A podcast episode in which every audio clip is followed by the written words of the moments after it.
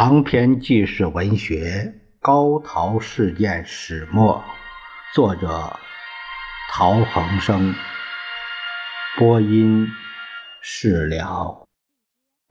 第四章第四节：高宗武的和平活动。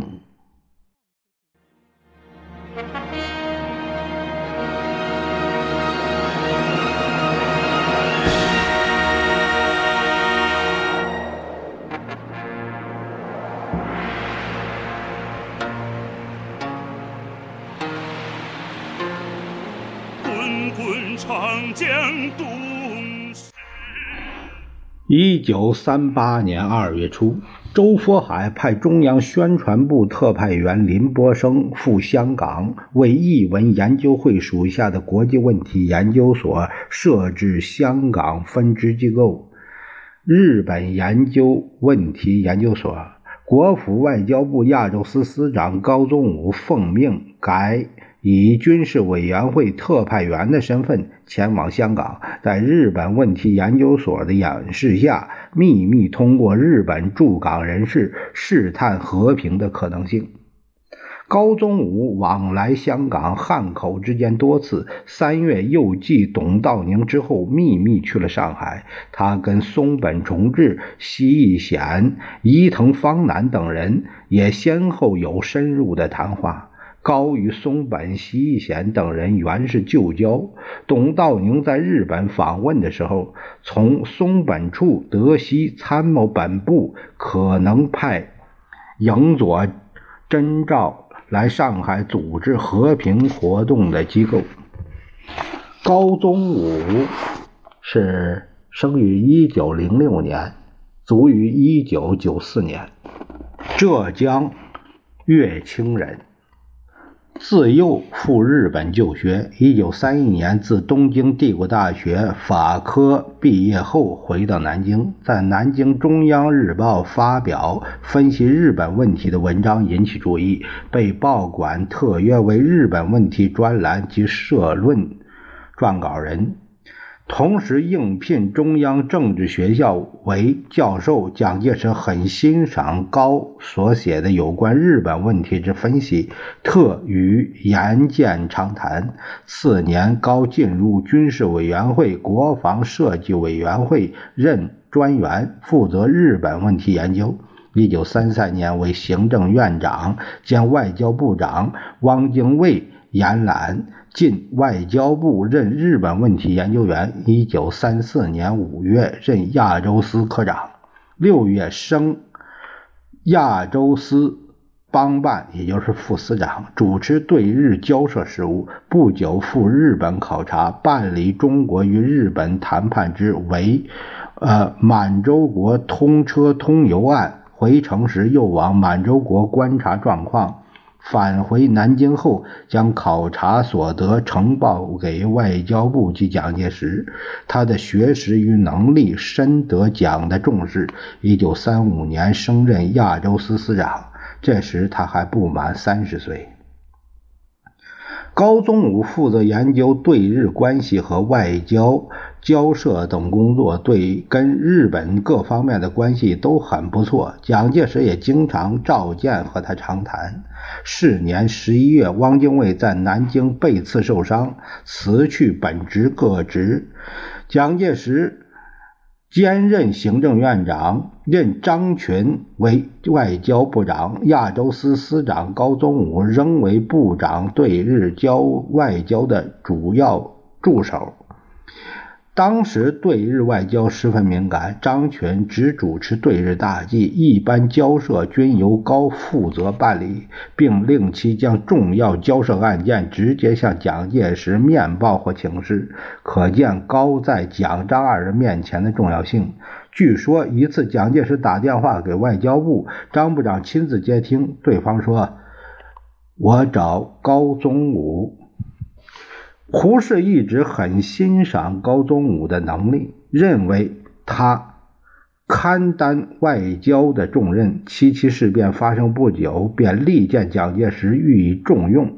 胡适曾连续两天在日记中记述此事。一九三七年七月三十日，到高宗武家吃午饭，在座的有萧同资、陈仓波、裴复恒，此皆南京之青年智囊团也。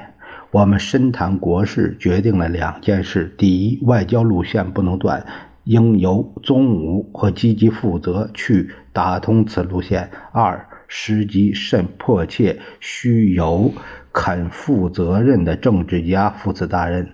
我打电话与布雷，免他做社稷之臣，要努力做旷过补缺之事。一九三七年七月三十一日，蒋先生约午饭，在座着有梅、波林、西圣、布雷、蒋夫人，极难谈话。蒋先生宣言决定作战，可支持六个月。柏林附和之，我不便说话，只能在临告辞时说了一句：“外交路线不可断，外交事应由宗武一谈。此人能负责，并有见识。”他说：“我知道他，我是要找他谈话。”下午，汪精卫先生到南京找宗武去长谈，谈后宗武来看我。使之蒋先生已找他谈过了，宗武谈甚详。我们此时要做的事，等于造一件 miracle 奇迹，其难无比，虽未必能成，略尽心而已。这年八月，高宗武在上海与日本驻华大使川越茂秘密会晤。高于川越也是旧时。一九三六年九月至十二月，外交部长张群与日本大使川越在南京进行排日问题谈判时，高川越是预备会议中的对手。川越告诉高。日方的条件是：永定河左岸以东区域设为不设防区；二、取消冀察冀东政权，行政首脑由亲日人士担任；华北五省实行日华经济合作。高宗认为这些条件应该可以作为和谈的基础。不幸，上海发生了大山事件，谈判无以为继，高宗武的活动不得不暂时停止。半年后，呃，也就是一九三八年二月，高宗武奉派驻在香港，主持对日情报联系工作。高的对日活动均由蒋介石亲自批准，经费也自军事委员会领取。高宗武去香港搜集情报，据说是周佛海向蒋介石推荐，得到首肯。但是过了几天，蒋又叫外交部长王宠惠通知高不要去。最后在周承担责任之下，高还是去了。蒋介石对派高去香港一事虽然有所犹豫，但他至少是知情的。三月十五日，鲁道宁、习显、伊藤芳男三人从的东京返回上海会见。在上海等他的高宗武，鲁道宁向高详细报告了东京之行的经过。三月下旬，两个人回到香港，稍作停留，在二十八日飞回武汉。根据周佛海日记，四月三日，高宗武向周佛海报告赴沪港接洽的情形。四日，周佛海、陶希圣同访高宗武，详谈外交情形及其办法，自然也会谈到。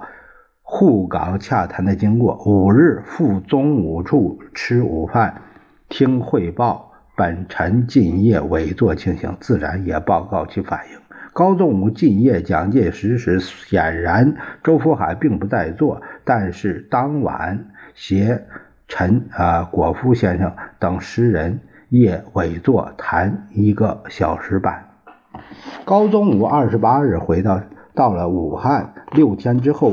才把香港及上海与日本接触的报告以及影佐真照写给何应钦、张群的密函交给了周佛海。周佛海阅后转给汪精卫，汪看后立刻转呈给蒋介石。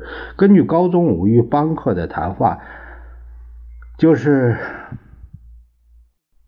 这个是大约是在一九七一年到一九七二年间。这个高宗武回汉口后，立刻把影佐密函亲呈给蒋介石。蒋阅后不发一言，把信退给高。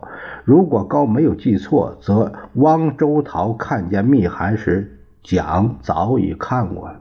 由此意见，高宗武可以越过汪周，直达天定。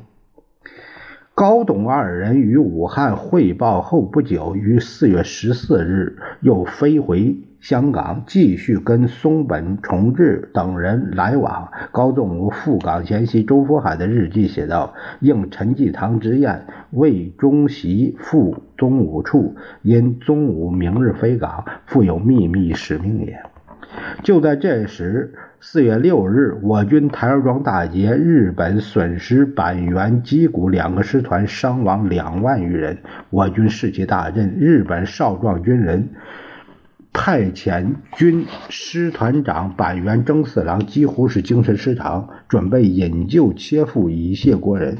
松本重治趁机游说板垣进东京，支持近卫首相，强化内阁，以应付当前战局意外的扩张，导致政局陷入低迷状态的局势。近卫于五月二十六日改组内阁，任。宇垣一成为外相，板垣征四郎为陆相，又设定五项会议，制定日之新关系调整方针，抑制新中央政策激进论于战争方略之内。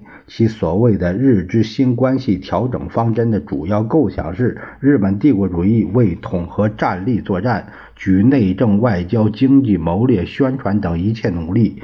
集中于中国现中央政府之溃灭或屈服，并强化其因应长期战争之线下必须的诸政策，以实现其贯通形上与形下之真实战争态势。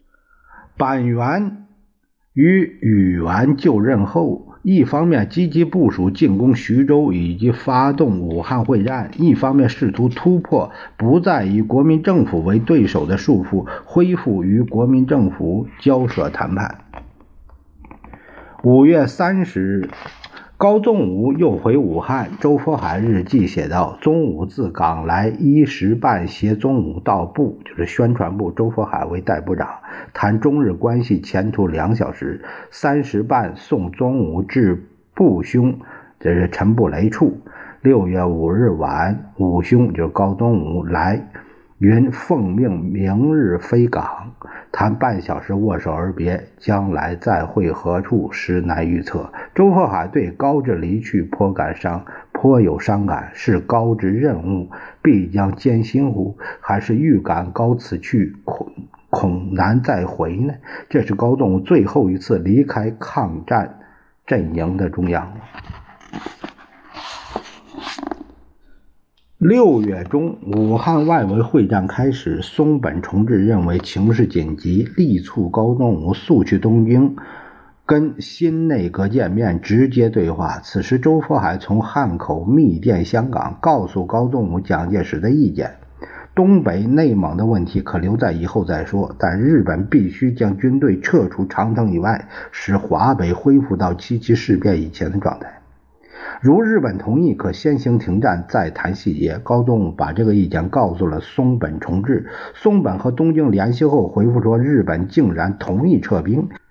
因此，周佛海和松本都分别主张高宗武赶快一趟去东京。六月十四日，高宗武在香港和西咸详谈。形成所谓的第三势力的构想，签订一份决书，就是备忘录。其大要为：一为中介日华两国间内部事情，计划结合第三势力；第二，第三势力对于日华两交战势力保持公正之立场；第三，和平实现之绝对条件为日本放弃帝国主义。以两国平等之原则相互承认其立场，希望日本方面确实推动上述条件之实现。第四，第三势力于达成和平终结之目的时即行消解，不使妨碍统一中国之实现。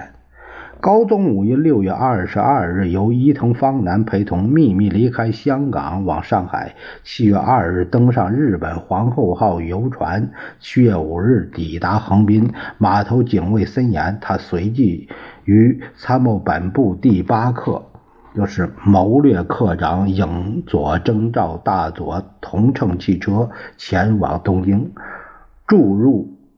驻地一间隐秘的旅馆——花蝶饭店。高宗武发现旅馆四周布满宪兵，一度怀疑他已被日本军方强硬分子监禁。高宗武离港的第二天，梅思平自香港飞回汉口，带来高宗武赴日本的消息。六月二十五日，周佛海日记写道。思平叶汪先生回谈对宗武赴日之推测。六时西盛来协同过江至蒋先生公馆晚饭，并聚谈。看来高宗武去日本的事在汉口已经不是秘密。他们去蒋介石公馆吃晚饭聚谈，蒋似乎并不无悦，否则日记不应记得如此平淡简短。七月一日，梅思平返港。高宗武、西义、伊藤三人抵达东京后，由松本重治引荐给以丰建章（这是内阁的书记长、官长）为首的几位自由派人物，包括西园寺公一的日本前首相西园寺公望公爵之孙全养健（就是）。参议员议员被少壮军人刺死的全养义之子等人，他们都是反对扩大战争的人物。全养家族一直对中国革命分子有热忱的照顾。在日本逗留的三个星期中，经过影佐和全养健的联系，高宗武会见了新上任的陆军大臣板垣征四郎。参谋本部次长多田骏中将、参谋本部中国班班长金井武夫中佐等人，外相宇垣未见，因为那时他的代表与国府行政院长孔祥熙的代表在香港秘密接触，与影佐及高宗武的活动居于竞争地位。高则怀疑是影佐故意阻挡他们会面。高宗武说明，他东来的目的是要求日本放弃帝国主义，把中国看作对等的国家，这是实现中日和平的绝对条件，也是大前提。他要求日本拿出事实来表示有实践的这些条件的诚意，则以汪精卫为首的中国内部的和平势力，则将可以。起而调停两国争执，展开全面和平运动。高宗武说，他以前正在努力结成这种势力，要求日本发表声明，向世人公约，以促进和平。西园寺公一的秘书原田雄雄在文书中记载，高层要求近卫给蒋介石写一封密函，表示如果蒋下野日本政府愿意合作，但近卫认为。以内阁总理大臣的身份给敌国领袖写信不妥，乃叫陆军大臣板垣写这封信等等。高后来否认曾经要求近卫写信给蒋，只记得板垣写了一封信给汪，至于信的内容及下落记不清了。以常理判断，高绝对不可能冒天下不韪，呃，要求日本人写信给蒋要他下野。这不单不合中国官场的伦理，以高与蒋的密切关系，他绝不可能出此下策。高还会见了一位可以直接向近卫首相进言的人物——同盟社的总社长严永玉吉。严永且声明他代表。近卫首相严勇告诉高宗武，日本的条件为承认满洲国；二、华北特殊化；三、中日经济合作；四、日本在中国若干地点驻兵；五、国民政府与华北、华中为组织河流，以国府为主；六、共同防共；七、蒋介石下野。关于蒋下野的问题，主要是由于近卫首相一月十六日声明的关系，但是日本并无阻止蒋翌日再起之意。他们还谈了日本撤兵以及由汪精卫出面收拾局面等问题。影佐真照在汪精卫为什么要建立政权这一文中，他回忆道：“昭和十三年春，也就是一九三八年，原任国民政府外交部亚洲司长的高宗武和原任亚洲司科长董道宁来到东京。我以参谋本部支那课长的资格同两人会见，他们表示，此来的目的是日本政府既然否认了国民政府，那么寻求和平就只有求助蒋氏以外的人，这个人就是舍汪精卫莫属。汪氏因痛感中日问题有早日解决的必要，曾经主张和平，但国民政府内部不予接纳，因而只有从政府外部唤起人民展开和。平运动以求改转变，希望日本政府能够理解这一点。我为他们专程而来的热忱所感动，相约和他们为此协力，并且得到参谋次长多田中将的同意。到底谁先提出来希望汪精卫出面收拾局面呢？至今仍是一个谜。早在鲁道宁访日的时候，参谋本部次长多田骏就表示过，陆军方面希望蒋下野。汪出面以结束战争的意思。据全养健回忆，高宗武在东京时跟他说过，他曾经多次与参谋本部的人讨论能否取消禁卫、不再以国民政府为对手的声明。金井说，日本政府也有公开的立场，总理大臣的声明不能那样简单的取消。本来参谋本部那样反对。仍然发表这一声明也是事出有因的。那么现在怎么办呢？作为一个暂且的解决办法，请国民党元老汪精卫出马怎么样？影佐也讲了同样的看法。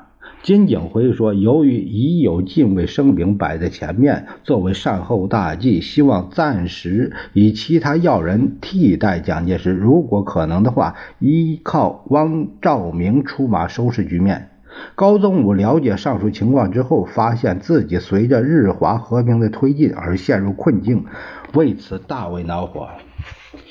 影佐在汪精卫为什么要建立政权中又说，请汪出马是高宗武主动提出来的，这说法已见上文。他战后在战犯法庭受审时供称，高提议扶汪出马，日本政府对他的策划并无特别意义等等，鲜有脱罪之嫌。原田雄雄的文书中记载着高宗武的话：如果日本政府承诺支持其。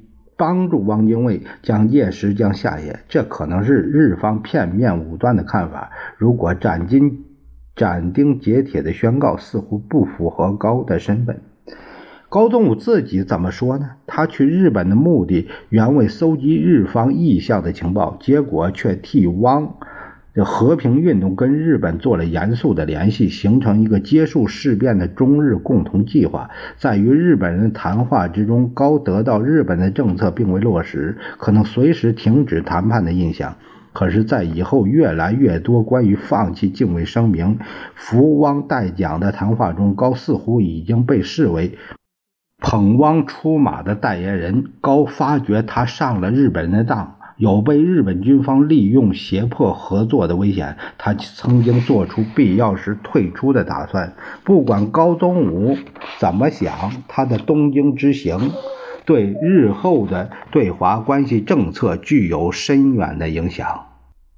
日本内阁根据他的情报制定了基本的对华政策方针。七月十二日，内阁五项：首相、外相、陆相、海相、藏相。会议通过了适应时局的对中国谋略。十九日到二十二日，又制定了从内部指导中国政府大纲，明确决定用政治诱降来推动军事侵略，并将诱降的对象从蒋介石转到了汪精卫、唐绍仪、吴佩孚等中国第一流人物。七月十九日，周佛海在日记上写道：“闻宗武返港数日，其无消息。”父兄一无所闻，为之焦虑。高宗武大约是七月二十一日或之前回到香港的。七月二十一日离开东京之说似乎有误，因他的报告在二十二日送到汉口。二十二日，周佛海又写道：宗武派周龙样送其报告呈委座，召其来谈，并约西盛来谈，派人送报告交布雷。对方坚持要委座下野，令人失望。高宗武在报告上附了一封给蒋介石的信。委员长军舰直于六月二十三日由香港秘密东渡，刻以平安返港。自锦江之东渡日记及东京会谈记录，与之个人观感三项，分别成阅。倘有可能，以供军座参考之处，则或可赎之，善负之罪于万一。汪看了这个报告，特别是其中说到日本参谋本部希望汪出面言和这一段，大为吃惊。他立刻将原件转达给蒋介石。汪精卫对陶希圣，就是译文研究会设计的总干事，他说：“我单独对日言和是不可能的事，我绝不瞒过蒋先生。”高宗武报告中的个人观感三项，到底为为了什么？尚没有资料可考，然据判断，至少包括日本是希望汪先生出马这一项。至于日方要求承认伪满、蒋介石下野等条件为先决条件，似亦见于报告之中，否则周佛海不会说令人失望。高在信末尾还说，或可赎职复。罪之万一，可见高自知赴东京是擅自决定的行为，可能不获蒋介石的见谅。果然，蒋德熙高私访东京，非常生气，盛怒之下责问说：“高宗武真是个混账东西，是谁让他去东京的？”立刻停止高在香港活动的经费。高宗武逾越了蒋介石授予前往香港、上海活动的范围，私自跑去东京，到底是谁的主意呢？如果高是蒋介石所派，那蒋为何又大发雷霆呢？这个答案只有高宗武自己知道。高的想法和立场非常微妙。邦克在书中透露，高宗武曾经透过。陈布雷向蒋介石报告他准备去日本的计划，蒋照例不知口否。其他政府的人士或多或少知道他要去日本只是，这些人可能包括汪精卫以及周佛海。但是高说他去日本完全出自本意，为的是要直接搜集日本方面的情报，以继续他五年来的工作。汪精卫曾经垂询以鼓励高的工作。并表示，如果蒋同意的话，他愿意出面与日本谈和。但是高无意作为汪的代理人，他认为汪既无军事力量，其领袖的地位尚需依靠蒋的支持。事实上，以高个人对蒋的忠心以及蒋对他的器重与信任，高从不认为试探和平是背叛蒋的行为。同样，蒋也相当肯定高的勇气与忠诚。如果他怀疑某人，绝不会做出这样的表示。高给人的印象好像既不代表蒋，也不代表汪。可是日本人却都愿意跟他谈，暗中认为他与蒋、汪两位中国领袖都有极好的关系。高在香港获悉蒋介石的愤满态度，深受刺激，又自叹在东京的努力竟被日本人利用，因失望而吐血，导致旧病复发，即留在香港养病，不再回国，也不敢回国。他一辈子再也没能见到器重他、信任他的蒋介石。